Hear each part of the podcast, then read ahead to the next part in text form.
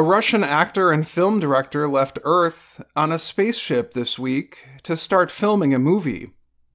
Russian officials said the movie will shine a light on Russia's success in space. Dmitry Peskov is press secretary for President Vladimir Putin.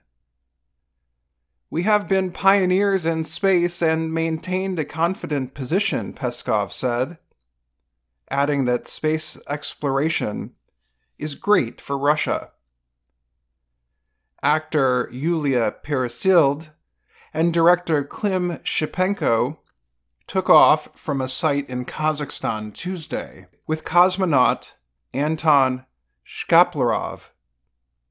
They arrived about three hours later at the International Space Station where they will stay for 12 days. The future film is called Challenge. It tells the story of a doctor who hurries to the space station to help an astronaut with a heart problem. The passengers had four months to get ready for the space trip. Peresild said training for the trip was difficult, but she said once they reach their goal, all that will seem not so difficult and we will remember it with a smile. Shipenko said he will finish the movie back home after filming in space. Two other Russian cosmonauts already on the space station will also perform in the movie. Dmitry Rogozin heads the Russian space agency Roscosmos and has been a major force behind the project. Space deserves being shown in a more professional, artful way, he said.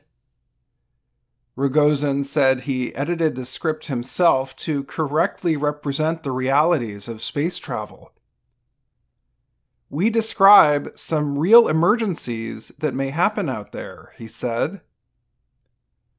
Oleg Novitsky is an experienced Russian cosmonaut he will play the character with the heart problem in the movie.